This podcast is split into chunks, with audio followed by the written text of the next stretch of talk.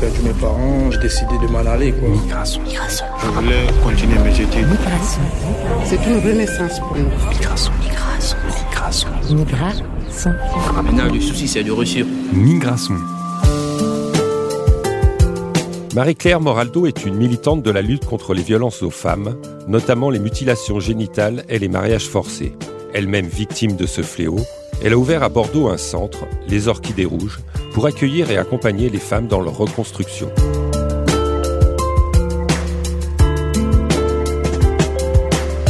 Les orchidées rouges sont nées euh, de ma propre histoire en fait. J'ai été victime euh, de mutilation sexuelle à l'âge de 9 ans et puis euh, par la suite j'ai décidé de me reconstruire et pendant mon processus de reconstruction je me suis aperçue qu'il n'y avait aucune structure euh, d'accompagnement des euh, victimes de ces violences euh, à Bordeaux et sa région et il n'y avait pas non plus de structure qui militait pour l'éradication de ces pratiques. Et euh, suite à ma reconstruction, ça m'a apporté un tel bien-être que je me suis dit, mais je ne peux pas rester sans rien faire. Il faut que je crée une structure qui non seulement milite pour que cela n'arrive plus aux petites filles, mais aussi pour dire euh, aux survivantes que c'est pas terminé, il n'y a pas de fatali- fatalité, pardon. Elles peuvent s'en sortir. C'est comme ça que les orchidées rouges ont vu le jour. Et donc euh, notre objectif, c'est vraiment euh, la finalité, c'est la libération des femmes. Voilà, clairement. C'est-à-dire qu'on a différentes missions, bien sûr. Hein. Nos missions s'articulent autour de trois grands axes. Nous militons donc pour l'éradication des mutilations sexuelles, du mariage forcé, de toutes les violences sexistes et sexuelles. Nous sommes basés en France, mais aussi en Côte d'Ivoire, d'où je suis originaire. On articule donc autour de trois grands axes, c'est-à-dire il y a l'information et la sensibilisation, donc euh, qui vont passer par des conférences, des séminaires, des ateliers artistiques, des interventions en milieu scolaire, euh, auprès des communautés aussi. Et puis il y a aussi la prévention qui passe par la formation des professionnels de santé, de l'éducation nationale, les travailleurs sociaux et toute la société civile. Et le troisième axe, c'est l'accompagnement global des femmes et des filles mineures qui ont subi les mutilations, les mariages forcés et les violences qui en découlent. Notre but, c'est de les accompagner euh, dans le travail que l'on fait. C'est qu'on va les accompagner à se reconstruire psychologiquement, se réapproprier leur corps et leur sexualité et développer leur pouvoir d'agir. Et ce développement du pouvoir d'agir va passer par le renforcement de l'estime de soi, de la confiance en soi et l'insertion sociale et professionnelle. Est-ce que, avant d'entamer tout ce processus, il faut déjà que la personne qui en a été victime ait conscience de son statut de victime? Est-ce que c'est le cas? Est-ce que c'est le premier pas de ce processus de reconstruction? Commence par, par, par, reconnaître, être conscient de son statut de victime. Il faut savoir que les femmes qui vont passer la porte et venir ici, c'est qu'à un moment donné, soit elles ont besoin de comprendre ce qui leur est arrivé, ou elles ont compris que ce qui leur est arrivé lorsqu'elles étaient enfants a eu un impact ou a un impact sur leur vie de femmes adultes. Ça, c'est ce qui concerne les femmes adultes. À ce moment-là, elles passent la porte de notre institut pour euh, avoir un soutien. Et ce soutien, il peut euh, être demandé de plusieurs manières. Enfin, quand je dis peut être demandé, c'est-à-dire que les femmes qu'on reçoit ici vont formuler leur demande de plusieurs manières. Il y a trois demandes principales. Soit elles ont subi une mutilation sexuelle et elles veulent un soutien psychologique ou global, elles vont venir nous voir. Ou soit elles ont subi euh, le mariage forcé, elles ont besoin d'un soutien, elles viennent nous voir. Ça, c'est vraiment, euh, ça arrive souvent qu'on ait des femmes qui viennent nous voir. J'ai subi l'excision, le mariage forcé, j'ai besoin d'un soutien. Ça, c'est vraiment l'une des premières demandes principales. Et la deuxième, c'est j'ai subi une mutilation sexuelle, j'aimerais bénéficier de la chirurgie réparatrice de l'excision. Et la troisième, c'est eh bien, j'ai fui mon pays parce qu'on m'a excisé lorsque j'étais enfant. Et là, maintenant, on veut exciser ma petite fille, donc je veux la protéger. À ce moment-là, c'est une protection qu'elle demande dans le cadre du statut de réfugié. Voilà les demandes principales. Mais quand elles arrivent au départ, elles ne sont pas forcément conscientes du fait qu'elles sont victimes. C'est-à-dire qu'elles arriveront, et comme en plus c'est fait dans le cadre familial, à ce moment-là, parfois ce n'est même pas forcément considéré comme une violence en tant que telle. Donc c'est un cheminement qui va être fait. Donc j'ai envie de répondre à votre question en vous disant au départ, c'est vraiment un besoin d'aide dans un premier temps. Et au cours du processus, soit la personne se positionne en tant que victime d'une tradition ou victime de leur famille, mais au départ, c'est j'ai besoin d'un soutien parce que j'ai subi cette violence. Est-ce que vous savez combien de femmes euh, en France et dans la région de Bordeaux sont concernées? En France, il y a plus de 125 000 femmes qui ont subi les mutilations sexuelles féminines selon euh, le bulletin épidémiologique hebdomadaire. Et après, Bordeaux, on n'a pas de chiffres arrêtés, mais en tout cas, Bordeaux, c'est la troisième région, enfin Bordeaux, la région Nouvelle-Aquitaine, c'est la troisième région de France la plus concernée par les mutilations sexuelles féminines après l'île de France et la région Auvergne-Rhône-Alpes. Et euh, en ce qui concerne les chiffres, il faut savoir aussi, parmi les filles des 125 000 femmes qui sont sur le territoire français. Il faut savoir que parmi leurs filles, euh, sur 10 qui vont partir en vacances dans le pays d'origine de leurs parents, 3 risquent de revenir excisées. Vous en avez souvent parlé dans, euh, à l'occasion d'autres euh, interventions médiatiques. Il y a ce moment particulier des vacances où les jeunes filles sont à risque. Est-ce que vous pouvez vous expliquer pourquoi? À ce moment-là, je pense que c'est simplement parce que en France déjà, euh, la loi euh, sévère et qu'il y a aussi euh, le fait que les gens ne peuvent pas aujourd'hui se permettre de pratiquer euh, des mutilations sexuelles sur le territoire français comme c'était le cas dans les années 80. Ça arrive encore. Hein. Nous, on a quelques femmes qui ont été excisées en France sur le territoire français, mais il y en a de moins en moins alors qu'il y a quelques années, c'était récurrent. Donc les vacances scolaires, parce que les gens doivent se dire, on est loin du territoire français et on peut euh, pratiquer ni vu ni connu. Mais c'est surtout que je pense que quand les gens sont pendant les vacances scolaires, ils sont dans un milieu où c'est accepté. Clairement, c'est ça. C'est dans un milieu où c'est accepté. Et même quand il y a des lois, ce sont des lois, pour moi, des lois de façade qui ont été votées juste pour dire qu'on fait quelque chose. Mais après, les lois ne sont pas appliquées sur le terrain. Il n'y a pas de sanctions. Dans un village ou une ville donnée, on sait très bien qui excise, mais la personne n'est jamais inquiétée. Donc, je pense qu'il y a le fait que l'environnement favorise le fait que pendant les vacances scolaires, on peut le faire sans s'inquiéter des représailles. Et la deuxième chose, c'est que, eh bien, parfois les parents se font piéger, souvent même. Ils se font piéger, c'est-à-dire qu'ils sont en vacances avec leurs enfants et ils vont faire une course, même acheter parfois simplement du pain, et ils reviennent, euh, leur petite fille est excisée parce que c'est sans anesthésie, il suffit d'écarter les jambes de la gamine et puis c'est fait. Hein. Donc euh, ils préparent tout en amont, euh, ils disent à la maman d'aller faire un truc, ils s'organisent toujours, ils trouvent des solutions. C'est-à-dire qu'à partir du moment où la tante, la grand-mère, la cousine ou quelqu'un d'autre dans l'environnement familial est convaincu qu'il faut pratiquer l'excision sur une petite fille, eh bien pendant les vacances scolaires, ils vont s'organiser pour piéger les parents. Il faut savoir que les parents ne sont pas toujours complices. C'est pour ça que j'alerte d'ailleurs les parents qui sont issus de communautés où les mutilations font partie des traditions. Moi, je les alerte, mais vivement, il faut faire très attention, c'est-à-dire vraiment avoir l'œil sur ces petites filles, mais continuellement et ne, pas les confier à quelqu'un d'autre. Au nom de quoi sont pratiquées ces mutilations sexuelles? Euh, selon les zones géographiques du monde ou les communautés, ce ne sont pas les mêmes raisons qui sont invoquées pour justifier les mutilations sexuelles. Vous avez des endroits où on va vous dire que ça permet de faire des petites filles de vraies femmes. Il y a des endroits où ils vont dire que ça permet de garantir la virginité jusqu'au mariage une fois mariée et fidèle à son mari. Il y a des endroits où c'est pour des questions d'hygiène, on trouve qu'une femme qui est excisée est plus propre que celle qui ne l'est pas d'ailleurs. Euh, celle qui ne l'est pas, personne ne voudra manger par exemple sa nourriture. Il y a des endroits où c'est carrément une façon de purifier la femme. Il y a d'autres endroits où ils vont croire que ça favorise la fécondité, alors que ça peut créer l'inverse avec les infections. Et il y a des endroits où c'est esthétique. Parce qu'on estime qu'une femme ne doit pas avoir un sexe qui ressemble à celui de l'homme et qu'un sexe excisé est plus beau qu'un sexe qui ne l'est pas, par exemple. Pour moi, L'excision n'est que la réaffirmation de la domination masculine sur les femmes. Et c'est vraiment une volonté claire de contrôler le corps et toute l'existence des femmes, tout simplement. C'est pour ça que toutes les raisons qui peuvent être invoquées, euh, pour moi, ce ne sont que des prétextes.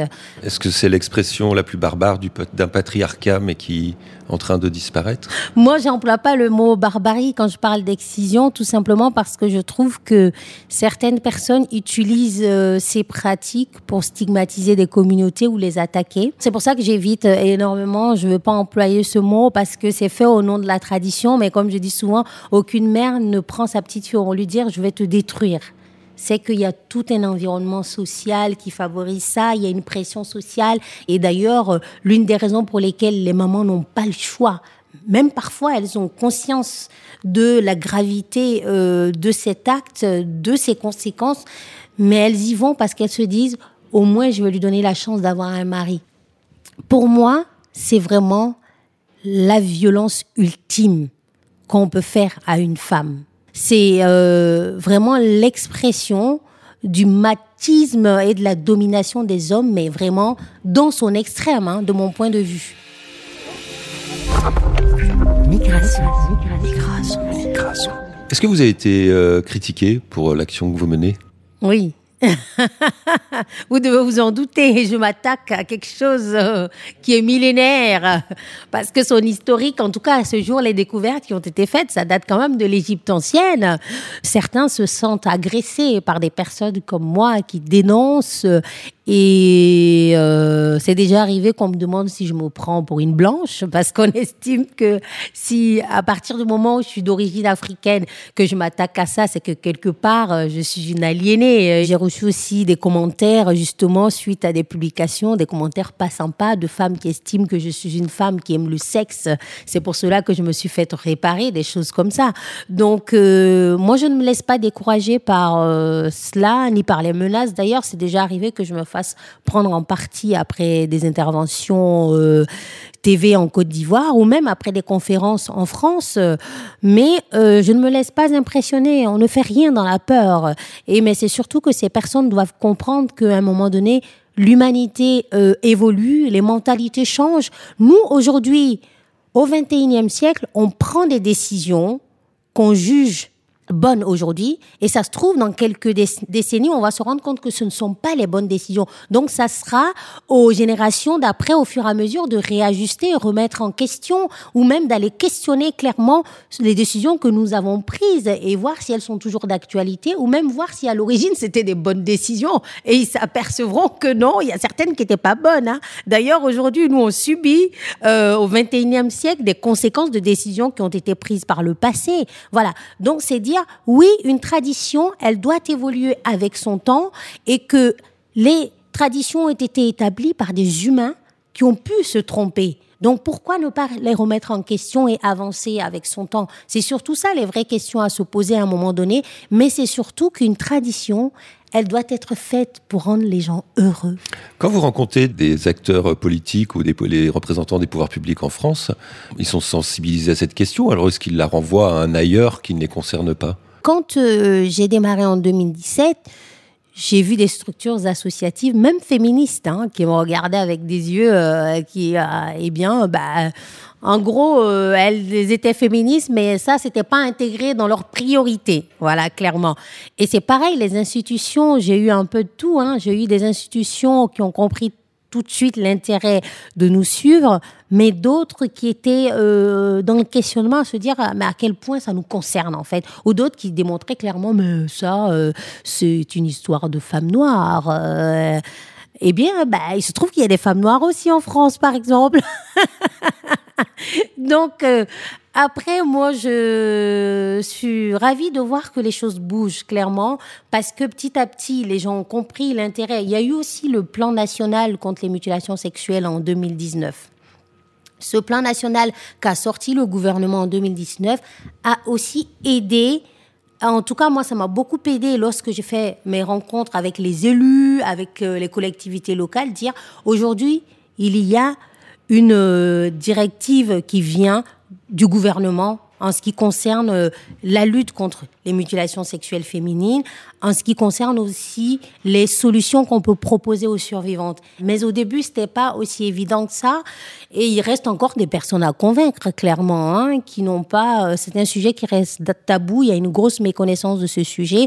C'est surtout que dès qu'on parle de ces sujets, même jusqu'à aujourd'hui dans des institutions, euh, tout de suite on pense à l'Afrique subsaharienne. Euh, et on occulte le fait que c'est un phénomène mondial qui concerne euh, plus de 200 millions de femmes dans le monde et avec des couleurs de peau différentes, avec des origines différentes et qu'il faut vraiment euh, voir cette problématique euh, comme un problème de santé publique mondiale et aussi un problème qui s'intègre complètement dans l'égalité femmes-hommes et dans la lutte contre les violences faites aux femmes. Quand on regarde les statistiques, ce ne sont pas les pays d'Afrique subsaharienne qui sont les plus concernés, c'est d'autres pays, l'Égypte, euh, éventuellement des pays d'Asie. Ce n'est pas uniquement un problème de l'Afrique subsaharienne. Il y a beaucoup de pays d'Afrique subsaharienne. Hein. Il y en a 29 euh, en Afrique subsaharienne qui pratiquent les mutilations sexuelles, mais le taux de mutilation sexuelle féminine est très élevé en Égypte, où d'ailleurs il y a maintenant des cliniques qui pratiquent l'excision.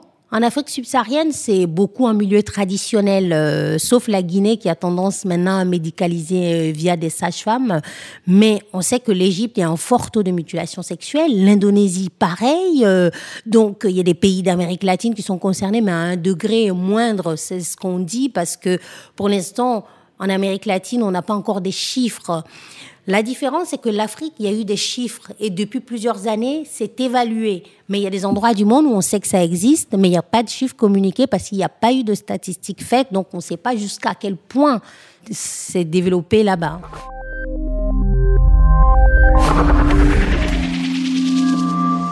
On va parler d'un autre sujet, mais qui, euh, est lié. Euh, je crois que vous participez ou vous avez créé Happy Business Woman.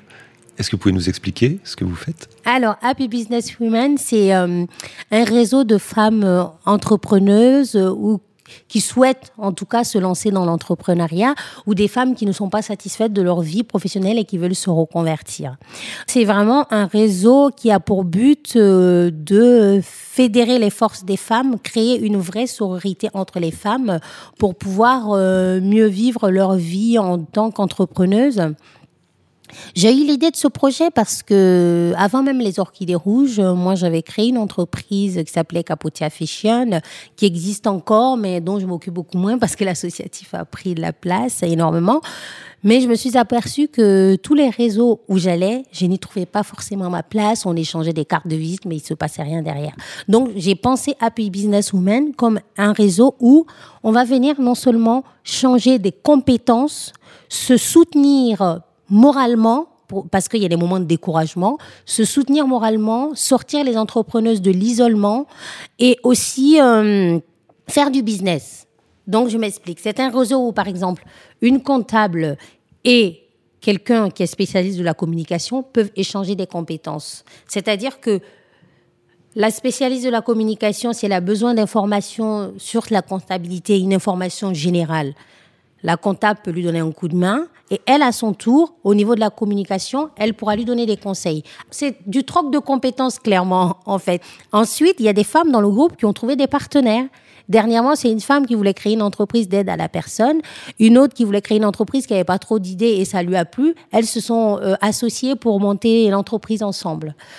Il y a aussi comme je vous dis, l'aspect soutien psychologique, c'est des groupes de parole entre entrepreneuses pour parler des problématiques que chacune rencontre. En fait, il en ressort que parfois il y a du découragement et le but du groupe, c'est dire tu peux, vas-y, ne lâche pas. Et c'est vraiment la spécificité de ce réseau, c'est l'humain avant tout. C'est-à-dire qu'à un moment donné, une femme qui entreprend, qui est seule avec ses gosses, c'est pas toujours évident, et que pour avoir des réunions, des rendez-vous, elle n'a pas de solution de garde dans le même groupe. Si une autre personne peut la dépanner, elle va la dépanner. Et un jour, c'est l'autre personne qui aura besoin d'aide sur autre chose ou sur euh, la garde d'enfants, ben, une autre personne pourra aider. Et dans son évolution, je me suis aperçue que parmi les femmes qu'on accompagne ici, il y a beaucoup de femmes dites migrantes qui... Euh, essaie de s'intégrer dans la société française. Et en échangeant avec les femmes, je me rends compte que certaines ont des envies d'entreprendre. Et ces femmes-là, malheureusement, vous devez le savoir, dans un groupe classique, leur intégration ne va pas être simple. Soit elles vont pas trouver leur place, soit on leur fera pas la place. Donc c'est se dire à un moment donné, c'est dans le groupe les celles qui sont intéressées, les intégrer et puis certes elles vont participer aux travaux de l'ensemble du groupe, mais c'est proposer aussi des moments spécifiques sur des thématiques qu'elles peuvent rencontrer, parce qu'elles ont forcément des thématiques qui leur sont spécifiques en fait. Migration, migration, migration. Dernière question, quand euh, vous venez d'en parler, et si on le compare par rapport à votre propre parcours, que ce soit associatif, que ce soit de femme d'affaires, est-ce que en France, vous trouvez que l'environnement est compliqué quand on a envie de faire des choses comme vous Est-ce qu'il a fallu casser des, barrières? Est-ce qu'il a fallu euh, forcer des portes? Euh, Moi, j'ai été confrontée à plusieurs problématiques euh, en tant que femme d'affaires ou entrepreneuse sociale dans l'associatif. Certains vont prendre ça comme des inconvénients. Pour moi, ça ne l'est pas. Et en même temps, j'étais armée au départ. Je savais qu'en tant que femme et noire, j'allais être face à des challenges que d'autres personnes n'auraient pas. voilà, clairement. Donc, la difficulté a été, à un moment donné, d'avoir de la crédibilité. Et heureusement pour moi, je me suis dit dès le départ, je n'ai pas besoin de l'aval des autres pour me sentir crédible ou légitime de faire telle ou telle chose. Le plus difficile, ça a été au niveau de l'associatif. C'est-à-dire que on a souvent eu l'habitude en France et en Europe, parce que je travaille aussi avec des réseaux au niveau européen et les activistes sont face à des problématiques, c'est que on a eu l'habitude d'utiliser les victimes d'excision comme témoins de l'excision et non comme actrices qui apportent le changement. Voilà clairement. Et donc moi, je suis arrivée dans ce milieu avec une structure que moi-même j'ai créée que moi-même j'ai créé en tant que survivante des mutilations sexuelles.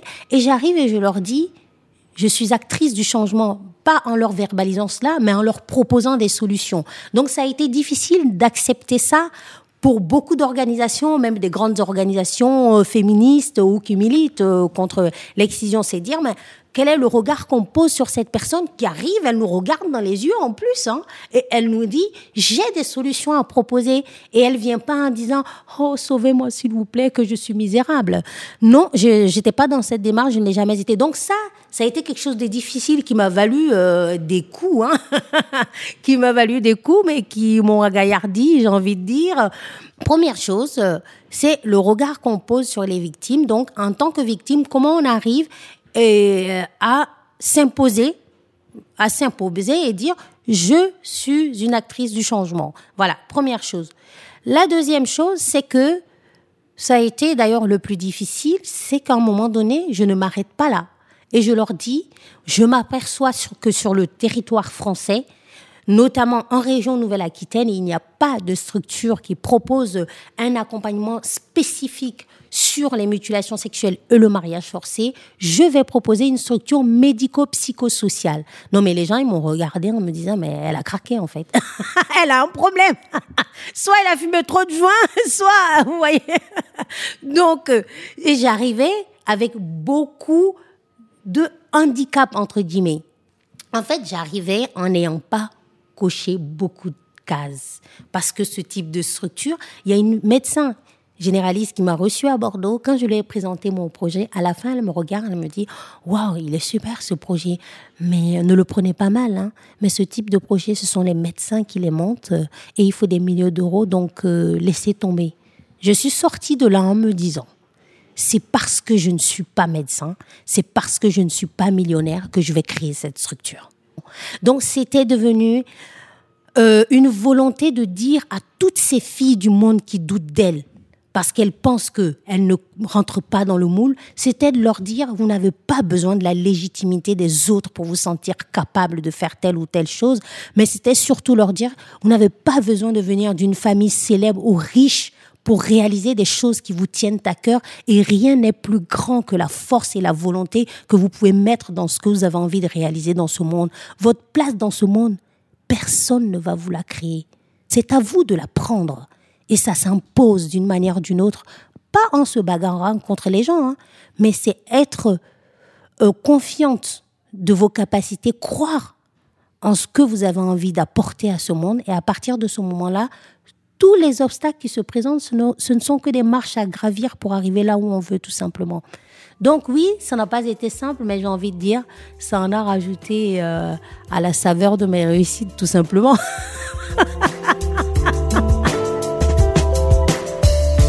Migration épisode 9, c'est terminé. Merci à Marie-Claire Moraldo d'avoir accepté notre invitation. L'épisode est d'ores et déjà disponible sur sogoodradio.fr et toutes les plateformes de streaming audio. Ciao, à bientôt.